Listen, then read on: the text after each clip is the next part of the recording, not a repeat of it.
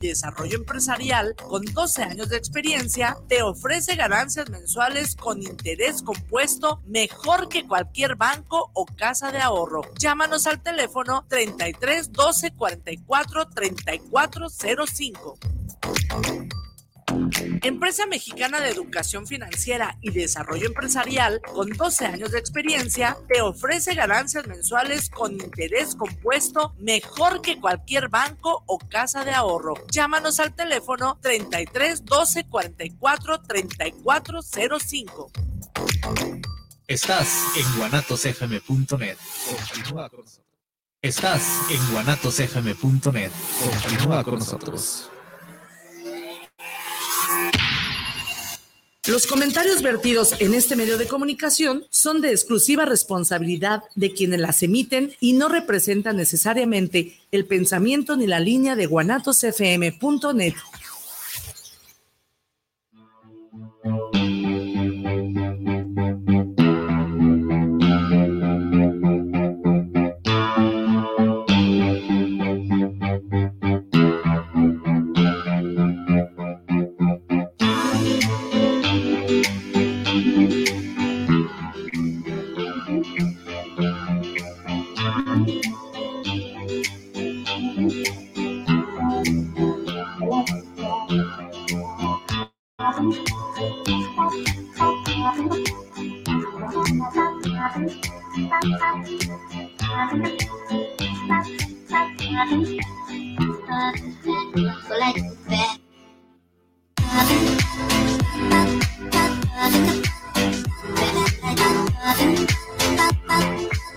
I think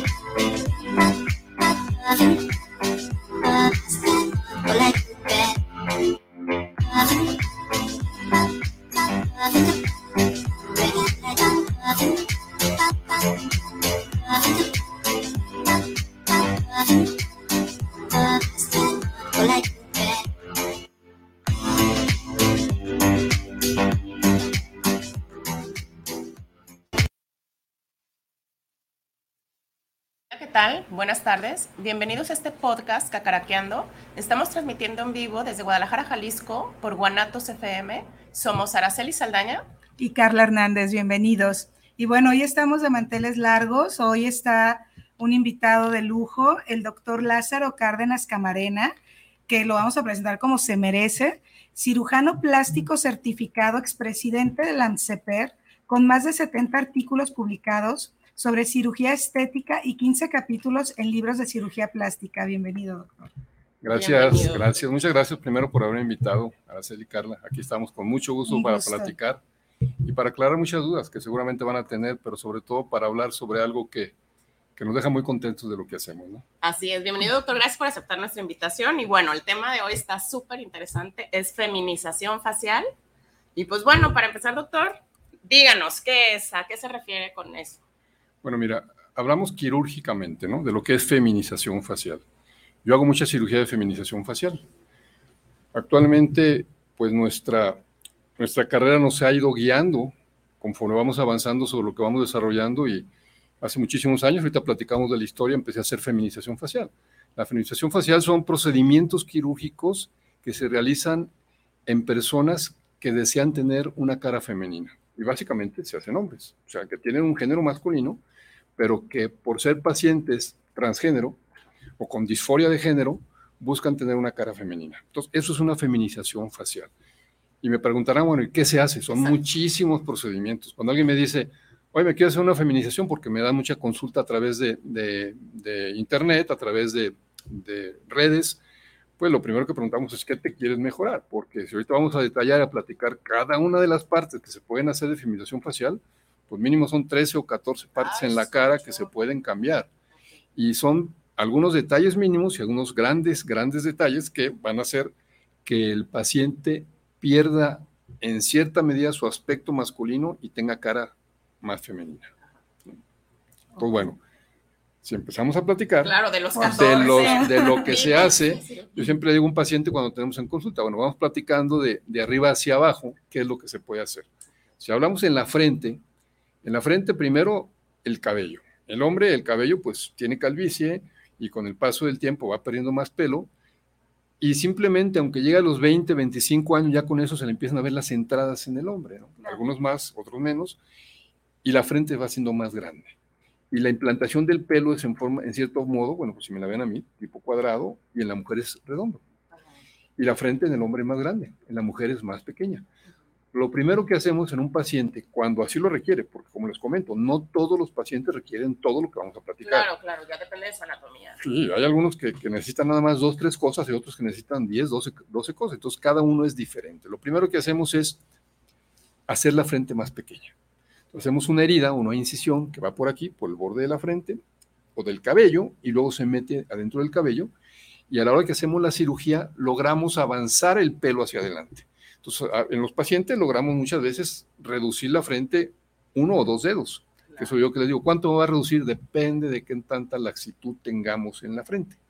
Si tenemos mucha laxitud en la piel, podemos reducir dos dedos. Dos dedos, vean lo que es dos dedos, reducir dos dedos, ¿no? Dos, dos, centímetros. Y, y, uno, un dedo, bueno, pues es una cantidad importante. Entonces, lo primero que se hace en los pacientes que lo necesitan es reducir la, la frente, el tamaño de la frente, avanzando el cabello. Me imagino que esa es como la básica que todos requieren.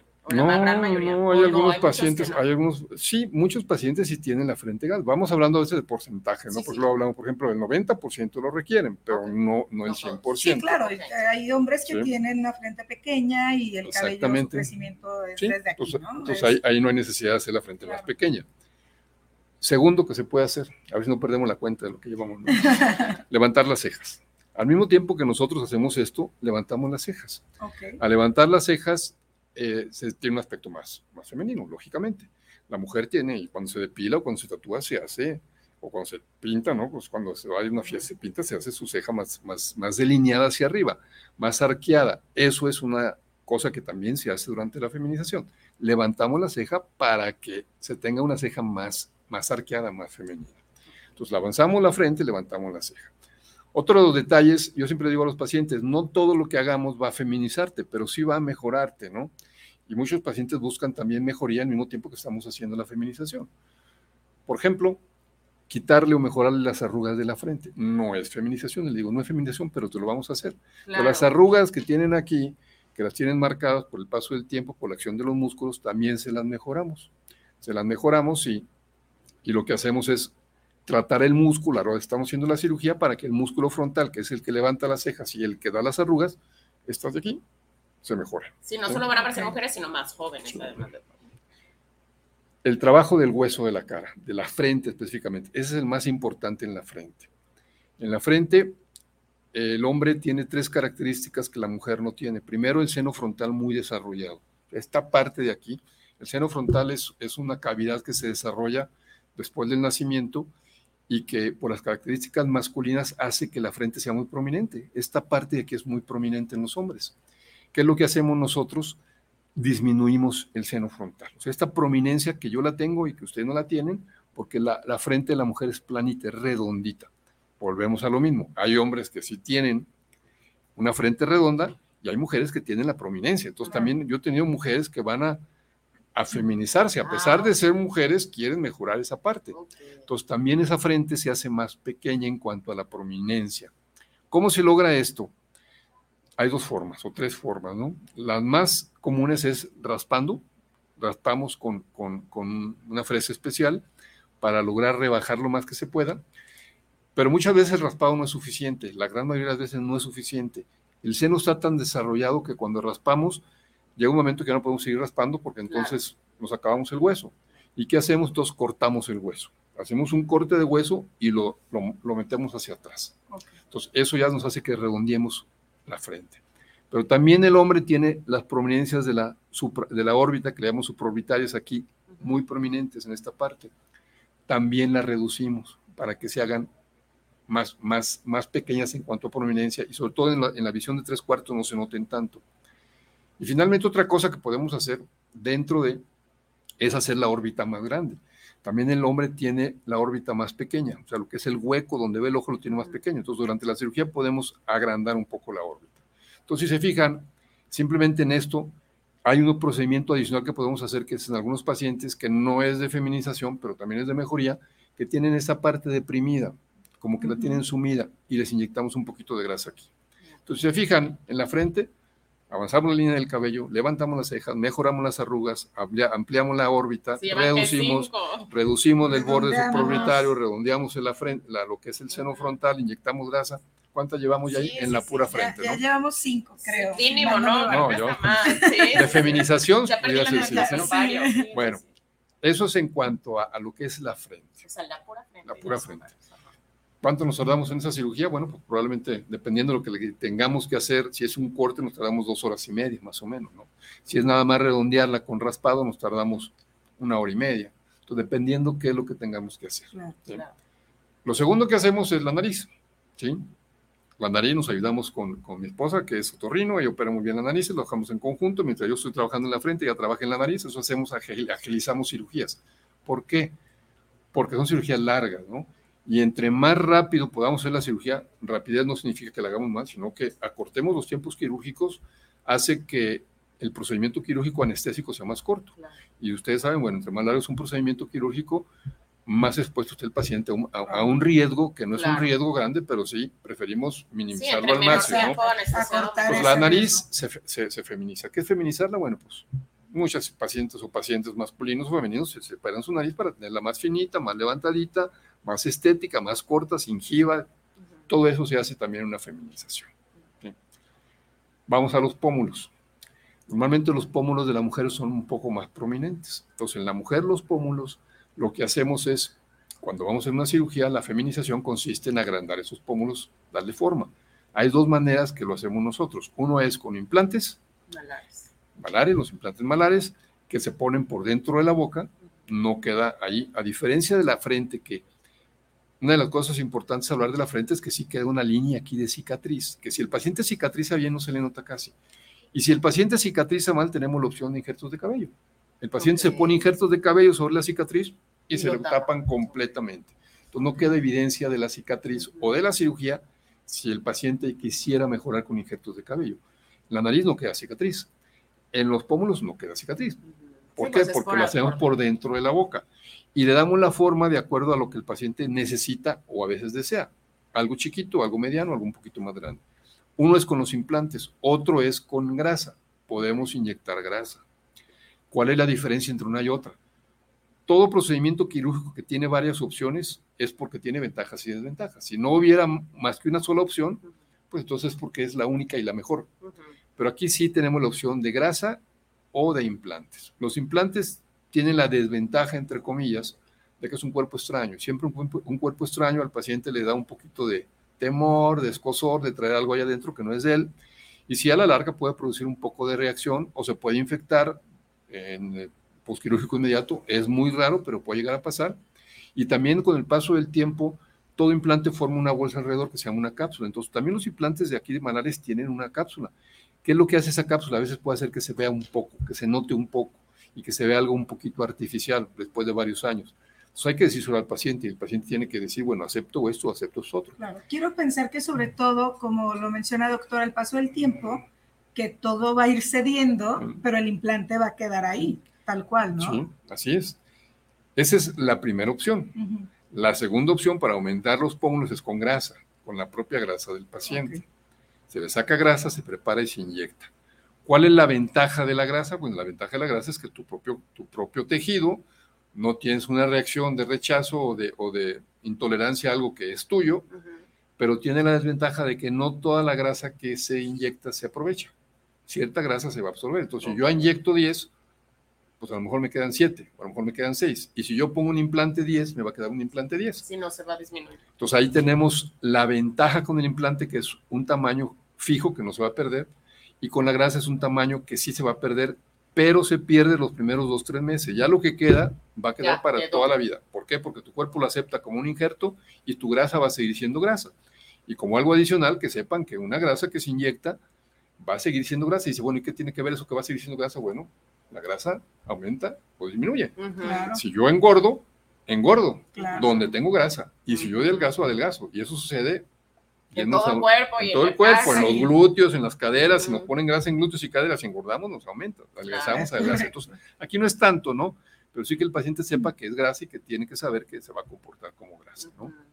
Luego, Siguiente procedimiento que podemos hacer, que, que no es de feminización, pero sí los pacientes les gusta mucho, que es quitar las bolsas de bichat. Las bolsas de bichat son las bolsas de grasa que tenemos en las mejillas, todo el mundo las tenemos, y hay algunos que las tienen muy desarrolladas y hacen que la cara se le vea muy redonda. Entonces, cuando queremos nosotros mejorar esa cara, que no sea tan redonda, que sea más afilada, se quitan esas bolsas de grasa por dentro de la boca, tampoco hay cicatriz. Y eso hace que el paciente se vea la cara más afilada.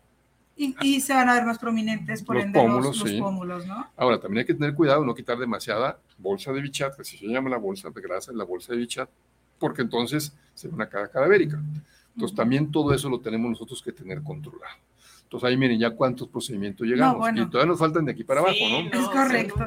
Que quiero hacer énfasis en que siempre, por favor, los que nos escuchen y si conocen a alguien, la importancia de ir con cirujanos certificados. Sí, pues, y eso en cualquier procedimiento quirúrgico, cirujano plástico certificado, que les garantice los conocimientos. No podemos nunca garantizar un resultado exitoso porque la medicina no es dos más dos y hay muchos factores que hacen que dependamos de, de mucho que nos rodea para lograr un resultado exitoso. Pero sí, el tener un resultado exitoso es muchísimo más fácil o más frecuente o más seguro con alguien que tiene la capacidad de los conocimientos. Cirujano Claro. plástico certificado. Claro, Sí. ¿Seguimos? por favor, por favor, perdón. No, no, no, vamos. Apenas llevamos aquí la mitad. Sí, hombre, no, sí, Labio. no tenemos tiempo, ¿eh? Vamos. El labio. El labio también se pueden hacer muchas cosas, ¿no? El labio de la mujer es más cortito y lo que le gusta mucho a la mujer es tener un labio cortito, porque también es sinónimo de juventud. Entonces, el labio corto es la distancia que hay entre la base de la nariz y donde empieza el labio. Normalmente la distancia es de 11 a 14 milímetros. Ahorita van a llegar con la regla. Sí, por supuesto, estaba yo pensando en eso precisamente. Ahorita me voy a medir. Tengo pacientes que tienen hasta 20, 22, 24 milímetros de longitud, casi el doble de lo que mide No, un labio. estamos ahí. No, no, no Pues ahí lo que hacemos nosotros es reducir. O sea, en el caso de hombres. Sí, estamos hablando. Siempre, siempre es en el, porque una mujer no, sería demasiado. No, no, no, pero por ejemplo, también el envejecimiento produce alargamiento del labio. A muchas pacientes que operamos de, de cirugía de cara, les recomendamos acortarse el labio, porque el labio con, el, con la edad se va alargando. Y además de que se alargue el labio, el labio va cayendo y se mete. Entonces eso hace que se pierda el labio. Y por eso son mujeres que tienen 70 años, 60 años, Ya no no se le ve. y no se les ve el labio. ¿Por qué? Porque Claro. se va alargando, alargando, alargando y el labio se va metiendo. Entonces lo que hacemos es jalarlo hacia afuera otra vez. Pero a la mujer le gusta mucho tener el labio cortito y el paciente con disforia de género le gusta tener el labio cortito y que se le vean los dientes cuando sonríe. ¿Qué hacemos?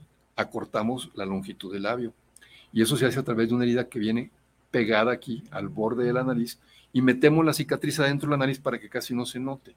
¿sí? Además, bueno, ya son pacientes que, que saben maquillarse y que aprenden cómo disimular las cicatrices, ¿no? Porque ya son pacientes que ahorita vamos a hablar de eso, de por qué se sienten mujeres después de Por todos esos supuesto. procedimientos, ¿no? Entonces, en el labio podemos acortar el labio. Podemos delinear el labio, que es darle la forma al labio. Generalmente lo recomendamos y lo hacemos con grasa. Volvemos otra vez a, la- a- a lo que es la ventaja y la desventaja de la grasa.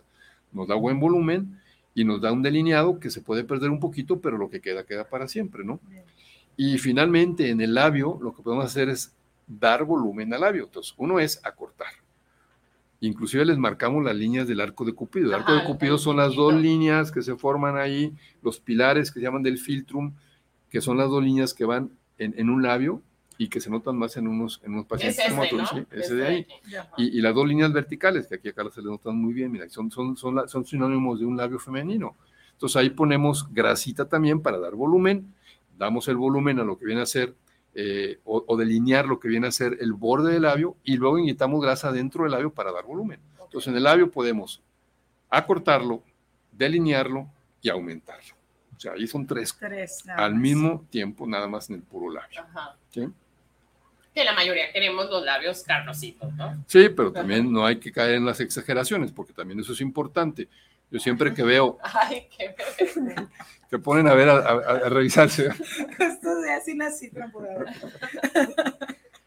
Otra de las cosas que, que- que le decimos a un paciente que feminizamos es que no deben de tratar de ser más mujer que una mujer, ¿no? Porque hay pacientes que llegan y hágame esto y levánteme hasta acá y póngame los pomos. No, no, no, espérame. Si tú quieres ser una mujer, tienes que ser una mujer elegante, fina, no, no tienes que ser algo exagerado. Ya cuando caes en la exageración, caes en lo falso, y caer en lo falso implica que ya no eres original. Ya no eres original, ya, ya, ya caíste en unos pómulos enormes, unos labios enormes, no, tiene que ser algo fino, ¿no? Y siempre lo que buscamos también es, es eh, jugar con lo que el paciente tiene, porque a veces que el paciente nos, nos, nos, da para dar un resultado muy bueno y a veces no tan bueno, porque hay pacientes que tienen mucho hueso, no podemos rebajar tanto porque debilitamos la estructura. Claro, hay un límite. Y hasta ahí llegamos, ¿no? Yo, yo, a pacientes les digo, mira, porque hay veces el paciente no puede llegar con nosotros y, y enseñarnos una fotografía y decirnos, así quiero quedar. Claro. En ese momento nos damos cuenta que es un paciente que tiene falsas expectativas. Yo lo que le digo a los pacientes, tú vas a quedar como tu hermana, o sea, algo parecido a tu hermana. Claro. No vas a quedar como la artista de cine que me estás trayendo en la fotografía, claro. ni como la modelo que quieres claro, ser. Él ya trae cierta genética, cierta sí. complexión. Entonces, eso es lo que hacemos. Quitamos aspectos masculinos de la cara para darle aspecto más femenino. ¿sí? Entonces, eso el paciente lo tiene que entender y se lo aclaramos. Y hay pacientes que traen expectativas muy reales y hay pacientes que traen expectativas muy irreales, ¿no?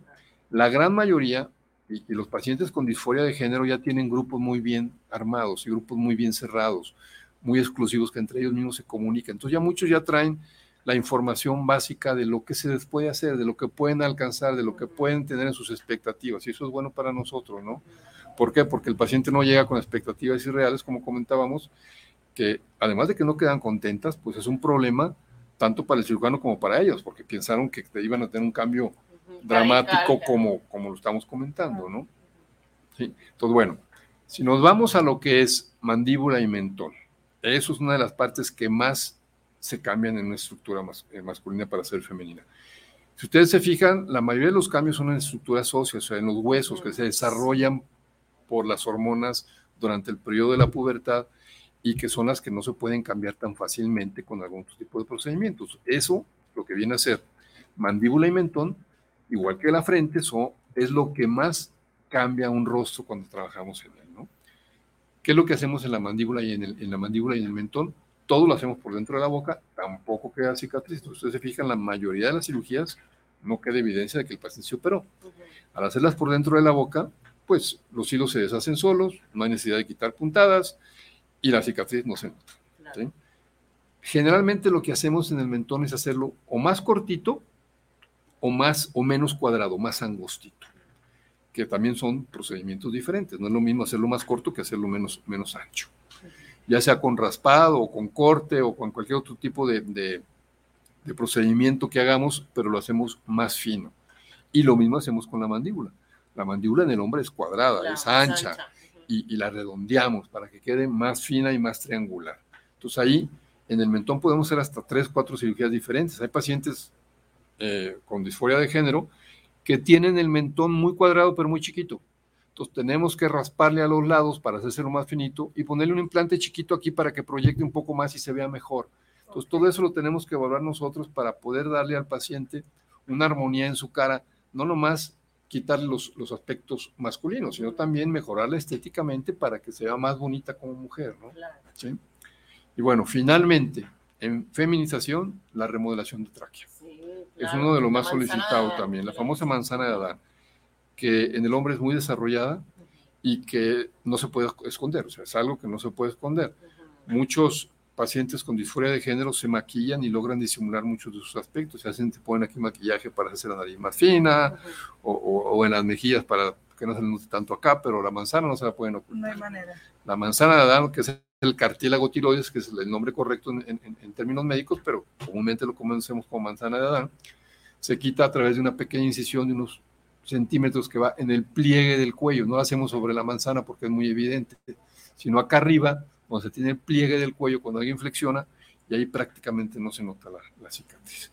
Entonces, lo, todos los procedimientos que hacemos en, feminización o los dejamos ocultos dentro de la nariz, dentro de la boca, o los ocultamos dentro de pliegues, en la niña del pelo, en el pliegue del cuello, para que no sea tan notorio el procedimiento quirúrgico. Entonces, bueno, eso es a grandes rasgos uh -huh. lo que podemos hacer en un procedimiento de feminización facial. Claro. Ya no sé ni cuántos procedimientos fueron. Sí, no, yo también ya perdí la cuenta, la verdad.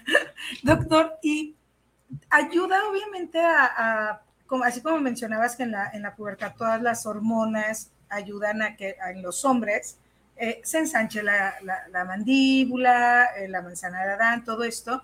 También cuando las personas que están en, este, en esta transición, que están tomando hormonas, también ayuda a que se vaya revirtiendo de alguna forma estos aspectos o solo aplica más con el vello, más que con ya el tema óseo y demás?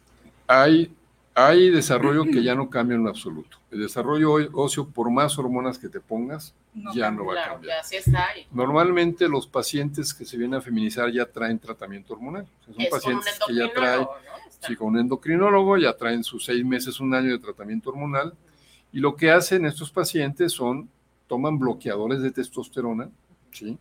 Que estos bloqueadores de testosterona evitan la acción de la testosterona, que es el crecimiento del vello, el desarrollo muscular, el desarrollo de, facciones. ¿En la voz también les ayuda esas hormonas? Las hormonas, no, las hormonas ya no cambian, o sea, ya no te cambian. Hay un procedimiento que es de, feminización de voz, ese yo no lo hago, ese yo no lo hago. Pero la hormona no modifica la voz. No, la hormona, si ya tienes una voz que es una voz grave, desarrollo de cuerdas bucales más gruesas, pues eso no va a cambiar con, si tú tomas hormonas, no te va a cambiar ya. Eso ya lo desarrollaste y así lo vas a tener. Los huesos no te van a cambiar, lo que te llega a cambiar es la textura de la piel, la fineza de la piel, se hace la piel un poco más delgada, te deja de crecer el vello. Todo eso se logra con bloqueadores de testosterona y con hormonas femeninas.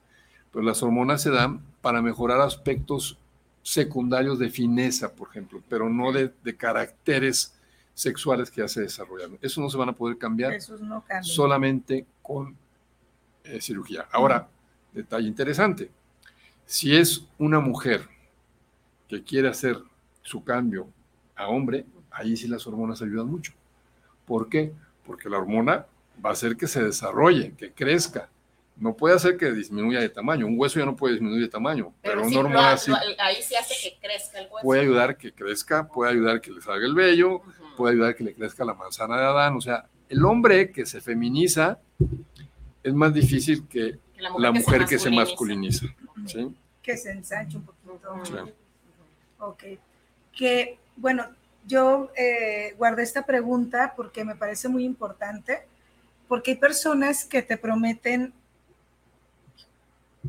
te prometen muchas cosas, perdón, ¿eh? que no sé por qué se contestó sobre esto, eh, en falsos especialistas, ¿no? Eh, sobre la importancia, hace ratito mencionó, doctor, el tema de preparamos la grasa, la grasa que podemos usar para la frente, los pómulos sobre todo, los labios y demás. ¿Cómo es esta preparación y por qué es tan importante que lo haga un experto? Mira, eh, cada quien, como le dicen, cada quien come los tacos como se le antoja, ¿no? Pero, pero hay que ser siempre lo más precavido posible y hacer los procesos lo mejor posible para que las, las cirugías se compliquen lo menos posible. Yo, por ejemplo, en preparación de grasa, que es lo que vamos a hablar, yo no hago infiltraciones de grasa en consultorio. Siempre en quirófano. Siempre en quirófano. ¿Por qué en quirófano? Primero por la asepsia que yo tengo en quirófano, por la gente que me ayuda, que la gente que me ayuda tiene conmigo más de 20 años trabajando. Excelente, sabe cómo hacer las cosas. La grasa se tiene primero que obtener. Entonces la tenemos que obtener de algún lado, del abdomen, de las piernas, de las caderas, de la cintura. Generalmente lo hacemos del abdomen o de la cara interna de muslos. Y ahí ya estamos haciendo un procedimiento quirúrgico. Estamos invadiendo el cuerpo y esa grasa la tenemos que manejar de la mejor manera posible para que no se nos contamine ya que la recibimos dependiendo como cada quien la maneja, hay muchas formas. Nosotros preferimos centrifugarla para tener una grasa concentrada, sin nada de líquido que nos estorbe en la infiltración, estorbe en el sentido que nos dé volumen que no necesitamos. Y ya que la tenemos centrifugada y limpia, le ponemos antibiótico también dentro de quirófano y la inyectamos con diferentes cánulas dependiendo de lo que vamos a necesitar. Entonces aquí nosotros lo que cuidamos al máximo es la asepsia, eh, la esterilidad de lo que estamos haciendo para evitar al máximo complicaciones. Entonces, la preparación de la grasa es obtenerla en quirófano, prepararla en quirófano y evitarla en quirófano.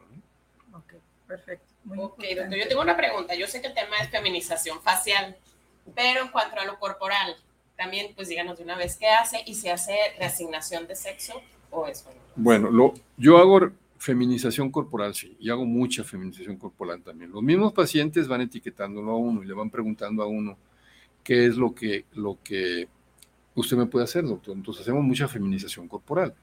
¿Qué es la feminización corporal? Básicamente es pechos, y los pechos, los pechos de los hombres son muy diferentes al pecho de la mujer. ¿sí? El músculo del, del hombre, lógicamente, pues tiene un músculo desarrollado mayor que la mujer, en eso hay que tener cuidado de, de, poner los implantes. Los pezones y las areolas del hombre siempre están más separadas, siempre por genética están más separadas y por el desarrollo del tórax. Eso hace que sus, que sus eh, pezones estén abiertos. hasta eso hay que cerrarlo. Hay, que, hay, que, hay que conocer cómo lo tenemos que hacer y, y, cómo y dónde poner el implante para que nos dé un mejor aspecto. En lo que es el cuerpo, bueno, muchos lo hacen, no es una, no es una situación que sea algo, algo extraño o algo raro, el, el, hacer una lipoescultura para mejorar la figura del, del, Hacerles más cintura. Más cintura. Y en el glúteo y en las caderas inyectamos grasa para mejorar lo que viene a ser el contorno. A veces, y sucede muy frecuentemente, no hay suficiente grasa. No hay suficiente grasa. Sí, porque me imagino que son pacientes que generalmente quieren estar obviamente delgadas. ¿Qué hacemos? Ponemos implantes de glúteos y de caderas. Ponemos implante de glúteos y ponemos implante de caderas. Entonces sí feminizamos cuerpos. Y muchos, les digo, muchos de mis pacientes primero se operan la cara y luego vienen a feminizarse cuerpo. Lo que no hacemos es reasignación de, sexo. Eso no lo hacemos. ¿Por qué no lo hacemos? Por dos razones. Primera, requieren una preparación psicológica muy, muy, muy, muy fuerte. No, no es lo mismo alguien que viene a, a tener una nariz más respingadita, una, una, cara más finita, una frente no sin bolas, a alguien que se, se, le hace una amputación de pene, claro, porque claro. eso es una amputación de pene, ¿no? Entonces hay que tener una, una, un cuidado muy, muy importante porque la cuestión psicológico es muy importante en ese tipo de pacientes. A mí me, me pregunta cuando yo presento conferencias en algunos foros eh, médicos, oiga doctor, ¿usted le hace evaluación psicológica a los pacientes que va a operar? Generalmente no hacemos la evaluación psicológica como mandarnos a un psicólogo, a menos que encontremos que hay algo que sí nos brinca. Uh -huh. Pero son pacientes que cuando llegan con nosotros, llegan con nombre de mujer, llegan vestidas de mujer, llegan con actitudes de mujer y llegan viviendo como mujeres desde hace mucho tiempo. Y ya fueron un endocrinólogo, como comentó son, hace rato. Sí, son pacientes que ya, son pacientes que ya pasaron por todo ese ciclo. Han vivido una, una vida su, de toda mujer. su vida deseando ser una mujer. Ya llegan como sí, mujeres claro. desde el punto de vista de rol social. Sí. O sea, ¿qué, ¿qué, le vamos a hacer una evaluación psicológica a alguien que tiene años no. haciéndose la, su vida como mujeres?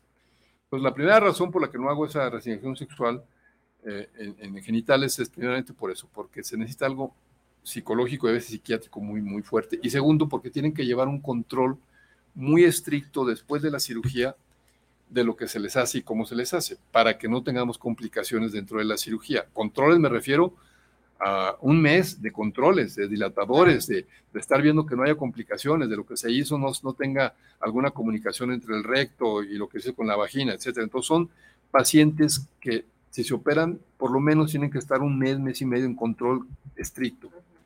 Mis pacientes, la mayoría de mis pacientes vienen de fuera.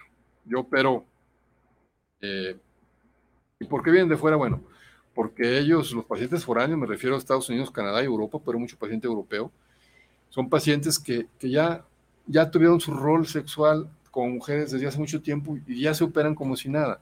Claro. En México apenas ha empezado a hacer eso, ¿no? Yo tengo operando feminización desde el 97.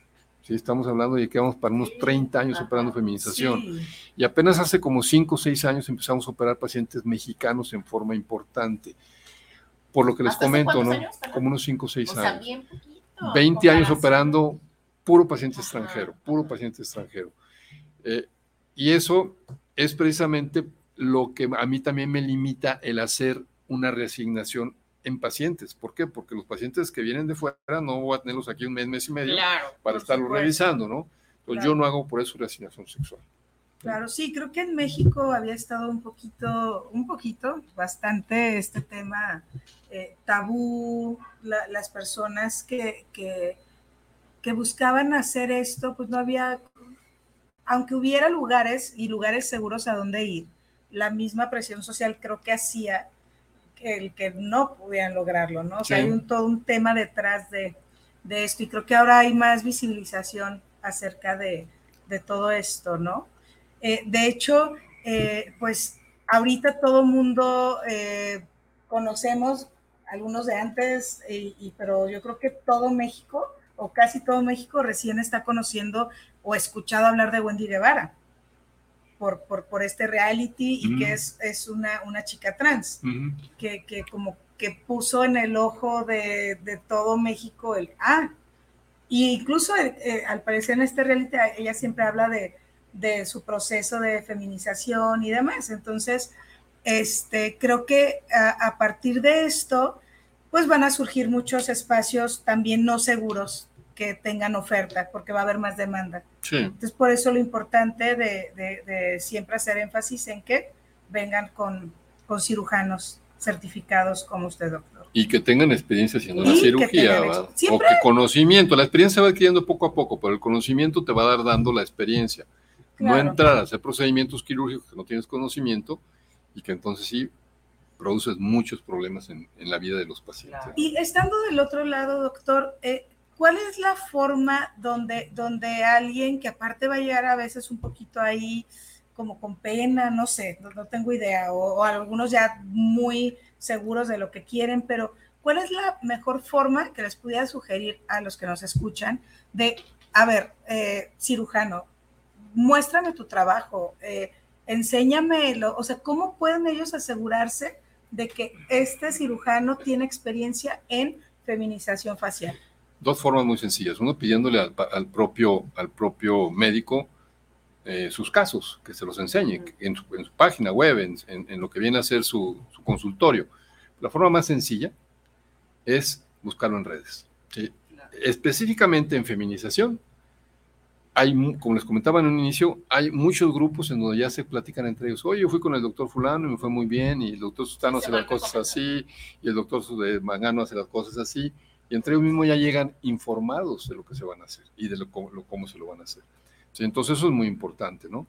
Y algo de lo que comentabas, Carla, hace ratito en el sentido de que eh, ahora se hacen más las cosas. Sí, yo, yo opero pacientes eh, de todas las edades y a veces extraña que tú veas a un paciente de 50, 55 años que se va a hacer una feminización, que tiene hijos, que tiene nietos y que se viene a hacer una feminización. Entonces uno les, yo le llegaba a preguntar, ¿y por qué a esta edad, no? Estamos hablando a lo mejor de unos 5 años, 8 años, y me decían, doctor, es que por dos razones. Primero, yo no sabía que hubiera procedimientos para hacer feminización. Hace 7 años, 8 años, pues no había redes tanto como hay ahorita y pues no estaba enterado yo de que se pudiera hacer feminización. Y lo segundo es que ya cumplí mi ciclo. Mi ciclo, yo siempre quise ser mujer.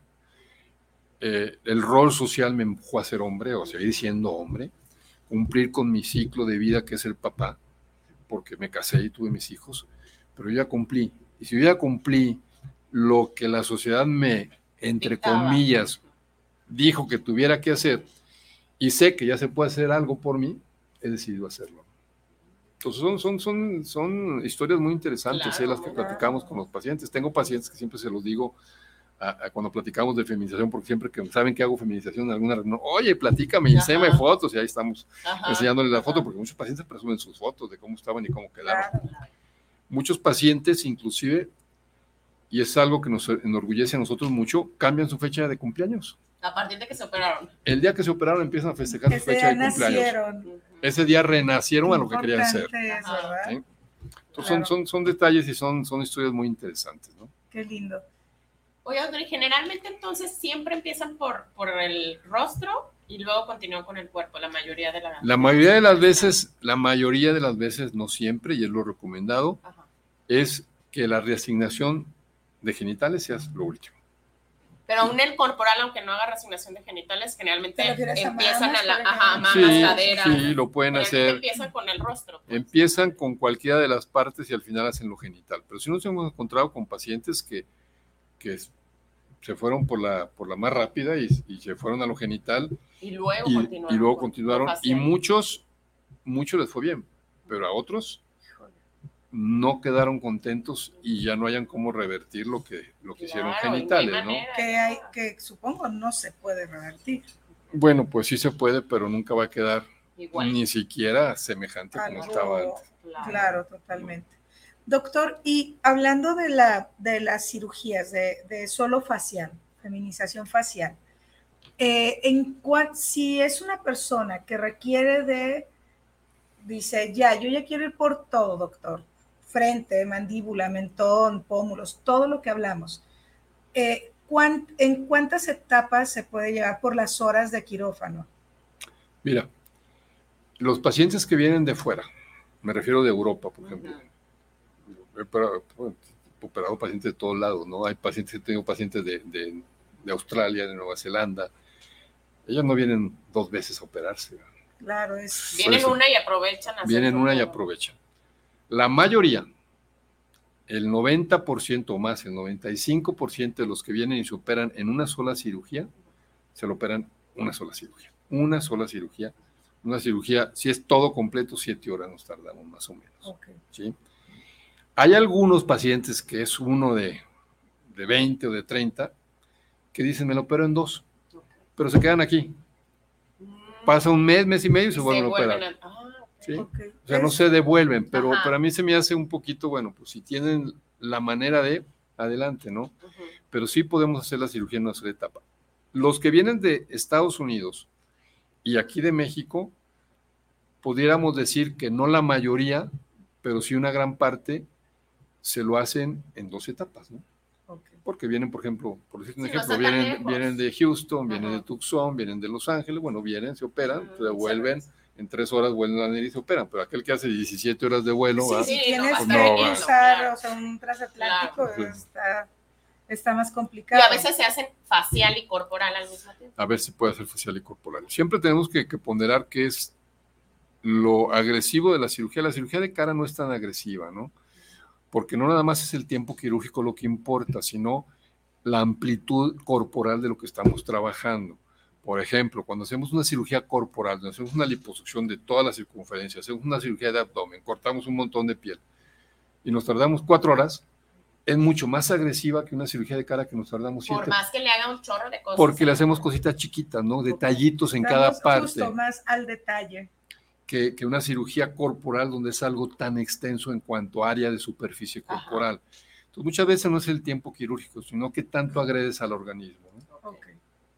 Y como mencionabas, que está el apoyo de distintas personas durante las mismas horas de quirófano. Yo opero siempre eh, con dos cirujanos plásticos que ya son titulados, cirujanos plásticos titulados, que están conmigo durante un año y aprenden lo que hacemos y, estamos operando al mismo tiempo. Que yo le dije al paciente, y muchos me lo preguntan, oiga, ¿usted me va a operar? Sí, sí, yo los opero. Claro. Pero yo no puedo manejar el avión solo. Yo necesito un copiloto, necesito un, este, ingeniero de, de, vuelos cuando es un viaje muy largo y todo mi equipo que viene de, de aeromosas y de, sobrecargos para que atiendan a toda la gente, ¿no? Claro. Lo mismo sucede conmigo. Yo soy el encargado de despegar y aterrizar y de manejar el avión, pero necesito quien me ayude a todo lo demás. Entonces, siempre el tener un equipo que ya sabe los procesos, en qué momento haces una cosa, en qué momento haces otra, cómo vas, cómo vas, eso agiliza mucho un procedimiento quirúrgico y a la vez le da seguridad al procedimiento quirúrgico. Por supuesto. Y ¿te buscan doctor de todas las edades? ¿O, cómo ha sido ya a manera personal eh, la historia en este, en este rubro? Mira, te voy a platicar cómo fue la historia, porque también es una historia muy interesante. Yo terminé la especialidad en el 90, yo hice la especialidad en el Instituto Jalisciense de Cirugía Reconstructiva y yo estuve durante 30 años ahí como profesor adscrito. Y estando yo de profesor, empezaron a llegar pacientes con deformidades en la cara, ¿no? Y esas deformidades en la cara, yo las empecé a entrevistar y el motivo por el cual tenían esas deformidades era porque se inyectaban sustancias y lo siguen haciendo, ¿eh? y, operaron muchos pacientes con deformidades en cara por eso, se inyectaban sustancias en la cara para parecer más mujeres, para feminizarse, silicones, aceites, parafinas, de todo. De todo, qué barbaridad. Entonces dije, bueno, ¿cómo es posible que alguien se inyecte algo en la cara para parecer más mujer, que no hay algo que se les pueda ofrecer? y empezamos a investigar y casi no había nada. ¿eh? Hace 30 años casi no había nada. El, padre de la cirugía eh, de feminización facial es un doctor de San Francisco que todavía vive, que se llama Douglas Osterhood, que era, fue el que describió todos los procedimientos y el único que hacía eso. Y entonces yo me empecé a meter a ofrecerles algo a los pacientes, que era quitarle lo que se habían puesto y ofrecerles algunos cambios en cara para evitar que se estuvieran inyectando. Y a pesar de eso, sigue habiendo muchos pacientes que se inyectan, ¿no? Y que vienen con nosotros con las caras Ya deformes claro. porque se inyectaron en la cara. Eh, ahí nació el empezarles a, a dar, a hacer algo por los pacientes que querían feminizarse sus caras con pacientes con disforia de género para poderles ofrecer una solución Segura, correcta y sí, segura sí, sí. Y, y- y aceptable de estarse inyectando sustancias en la Claro. cara. ¿no? Fueron técnicamente los pioneros en México de estas, de estas Bueno, Y hacer sí. feminización. Claro. Wow, felicidades. Sí. Ah, Y muchas qué gracias. interesa- No, qué importante. Sí, claro. No, porque les cambia la vida. totalmente. pacientes. Me imagino que cualquiera es candidato o hay algunas que no son candidatas y, y me imagino que a partir obviamente de los 18 años, ¿no? Sí, sí, sí. Eh, cualquiera es candidata, no necesariamente tenemos que, que saber qué se les puede ofrecer. Eh, aquí más que las características físicas es eh, la preparación psicológica que el paciente tenga, ¿no? Que ya lo platicamos un poco. Que el paciente sepa hasta dónde se le puede brindar un resultado con lo que nosotros ofrecemos y hacemos. Y si el paciente lo acepta, y muchos pacientes que vienen ya lo aceptaron porque ya conocen lo que hacemos, y, y no, no, no nosotros, no digo lo que hacemos nosotros, lo que hacemos como cirujanos a nivel mundial de feminización. Claro. Y ya saben hasta dónde podemos llegar y lo aceptan. Son excelentes candidatos para operarse. Aquellos que, que piden milagros o cambios de lo rostro, inmediatamente que traen un tema psicológico. generalmente lo detectamos. No Ajá. siempre lo hacemos, no siempre lo hacemos porque a veces se esconden mucho en el Ajá. sentido de que yo en cuanto, en cuanto tenemos un paciente que, que nos da un punto de alarma, Ujú. hacemos una consulta muy detallada y a veces los mandamos con nuestro coach de psicología, que no llamamos psicólogo porque luego dicen psicólogo, me manda con el psicólogo porque estoy loco, ¿no? No, Ajá. Es alguien que, que platica con ellos y se da cuenta si sus expectativas son reales, ¿no? Lo que están buscando. Y ya sobre eso es un paciente palomeado para, desde el punto de vista psicológico, poderse operar. claro. Sí, porque pueden venir incluso de, de ya haber visitado a, a- pseudo médicos, voy a decir, vendedores de ilusiones, ¿no? Que a lo mejor ni tienen el expertise, pero que con tal de vender cirugías, venden unas expectativas que, que no van a hacer. Entonces luego llegan a estas personas y dices, oye, no, yo sí quiero que me dejes Lady D. Y no hay de dónde, no hay No. manera, ¿no? Que esto puede pasar incluso con cualquier persona que, no, que busquemos un cambio, Sí, o sea, no sí. solo con... con- Yo- yo- con- yo les digo chicos siempre a los pacientes. Y eso es muy bueno que lo, que lo comentes. Y esto hay que comentárselo a los pacientes y que lo tengan grabado.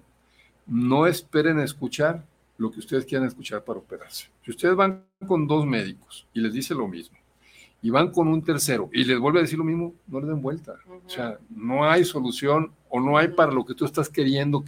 Vas con el cuarto y te dice lo que tú quieres oír, te operas al día siguiente. ¿Y cuál es el resultado? Una catástrofe. Claro. Totalmente. Pues no vayas con un médico esperando escuchar lo que otro te dijo, o otros dos u otros tres te dijeron que no era posible. Ujú. ¿Por qué? Porque no es posible. Se va a complicar ahí. Claro. Si tú escuchas lo que quieres escuchar, pues te vas a ilusionar. Pero en realidad lo que te están diciendo que van a obtener con el resultado que te están ofreciendo. Entonces siempre sí hay que, hay que tener mucha, Luego mucha, arreglarles el problema es, mucho más problema. Entonces sí hay que tener siempre la conciencia como paciente de que no esperes escuchar lo que tú quieres y ya varios te dijeron que no. Claro. Porque sí.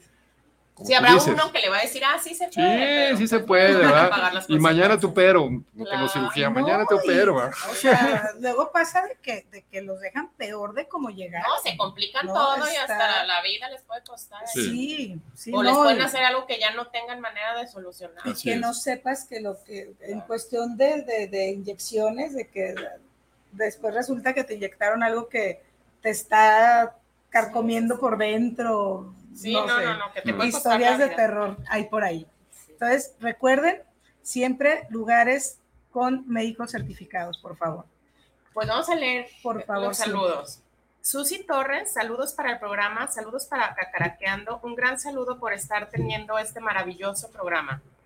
Daniel Cruz, saludos para el programa, saludos para Cacaraqueando y su invitado.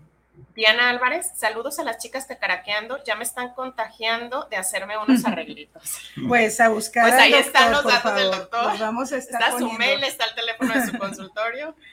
Ana María Sepúlveda, saludos desde León, Guanajuato, para el doctor invitado y a las conductoras. Definitivamente la belleza cuesta.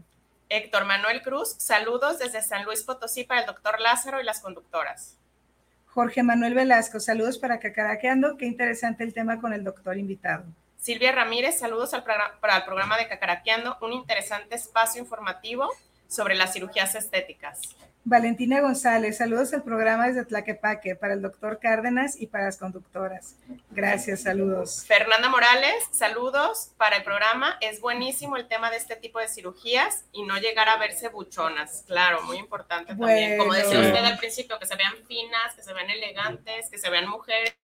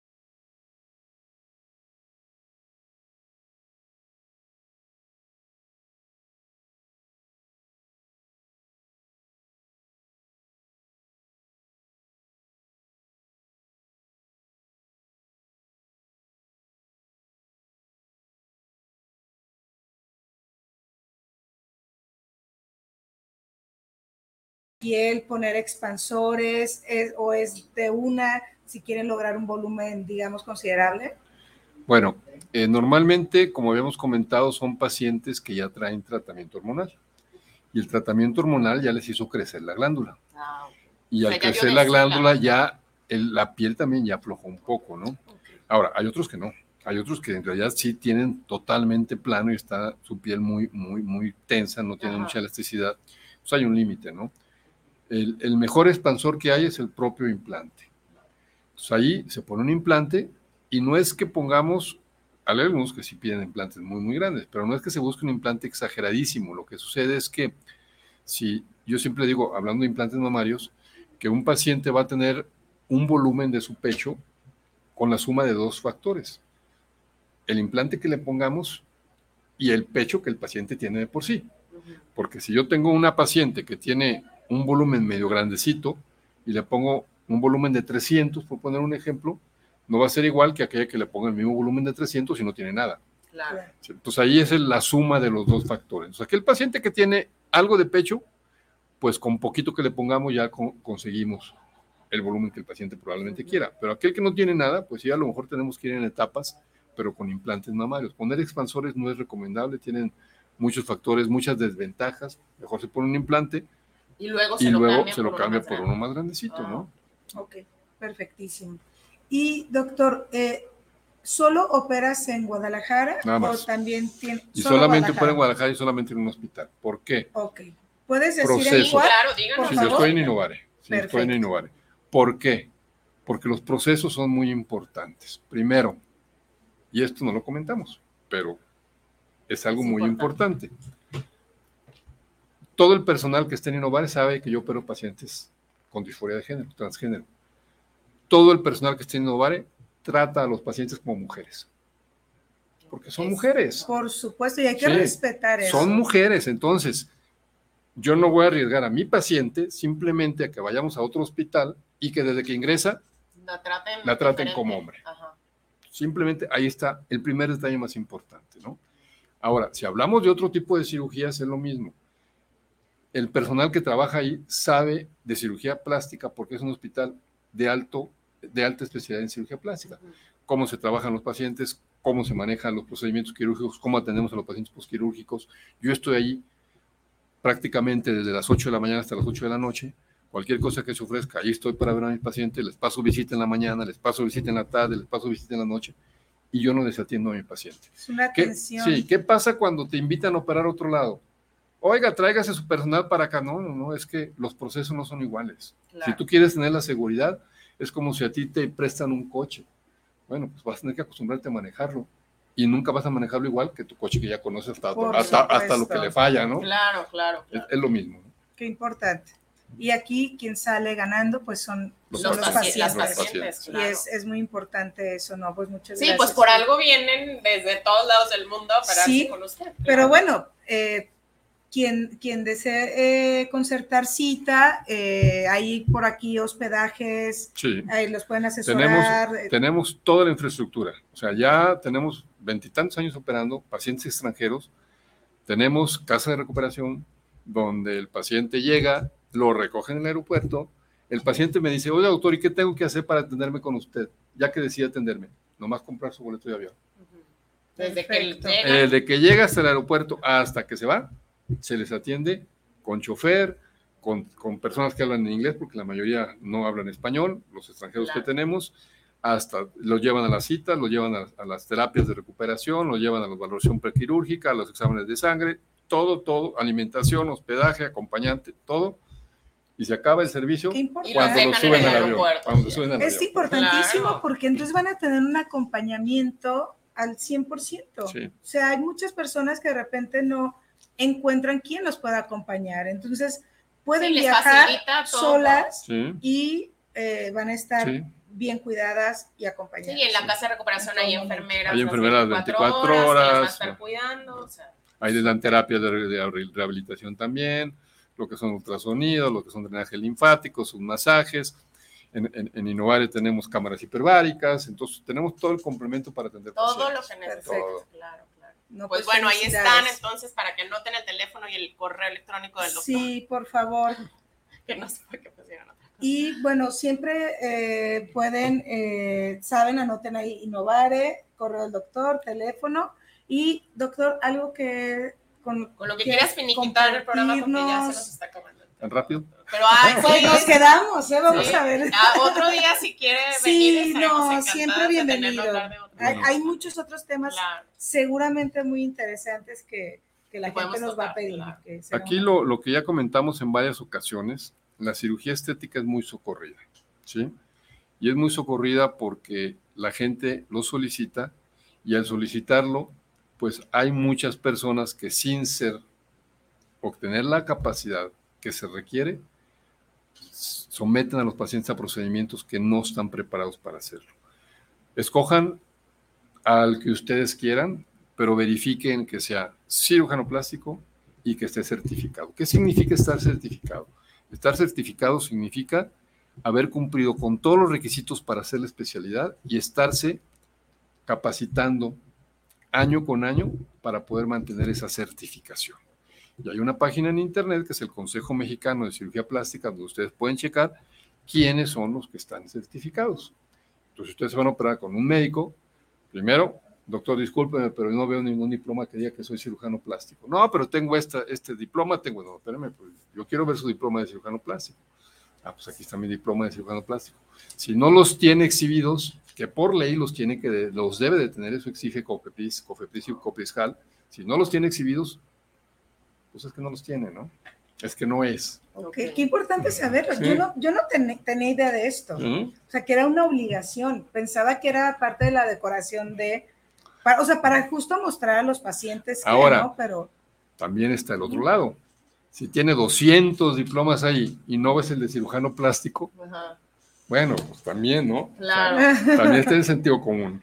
claro, Mm. claro, claro, totalmente. Sí, porque bueno, a ver, eh, que sepan que, que la carrera de un cirujano plástico certificado, la inicial va desde cuántos años de medicina, doctor? Mira, son los seis años de medicina. Luego, si tú terminas ahí, tienes que hacer un examen de especialidad para poder hacer una especialidad, que en este caso es cirugía, Cirugía general. Y ahí ya te filtran. O sea, el que no pasa ese examen ya no puede ser. Después de, de tener ciertos años de cirugía general, tienes que hacer otro examen para poder ser cirujano plástico o cursar la especialidad de cirujano plástico. Y ahí te vuelven a filtrar. Y después terminas. Ya que terminas, haces un examen ante el Consejo Mexicano de Cirugía Plástica para certificarte que tienes la capacidad y los conocimientos de poder ser cirujano plástico capaz. Entonces, medicina, cirugía general, cirugía plástica, O certificación. sea, son más de 12 años en total. Y bueno, hay el camino corto, Claro. que el camino corto es, termino la carrera de medicina y agarro mi camino, que no es cirujano plástico. Igual de un, un curso. como hay por ahí. Entonces, bueno, qué importante. Muchas gracias. Por, pues muchas gracias, doctor. Se nos acabó el tiempo. Esperemos tenerlo próximamente. Cuando gusten, aquí estaremos. Muchísimas gracias por todo. Qué tema tan interesante. Y pues bueno, nos despedimos. No se pierdan el próximo jueves este, el programa Cacaraqueando a las 2 de la tarde. No se pierdan el miércoles la tocadera con el doctor Romo. Y los esperamos aquí. Los esperamos. Muchas gracias por escucharnos o por vernos, dependiendo de donde, donde nos busquen. Y gracias, doctor. Un placer. Gracias, a la orden. Gracias, Ara. A lo que gusten, aquí estamos. gracias. Adiós.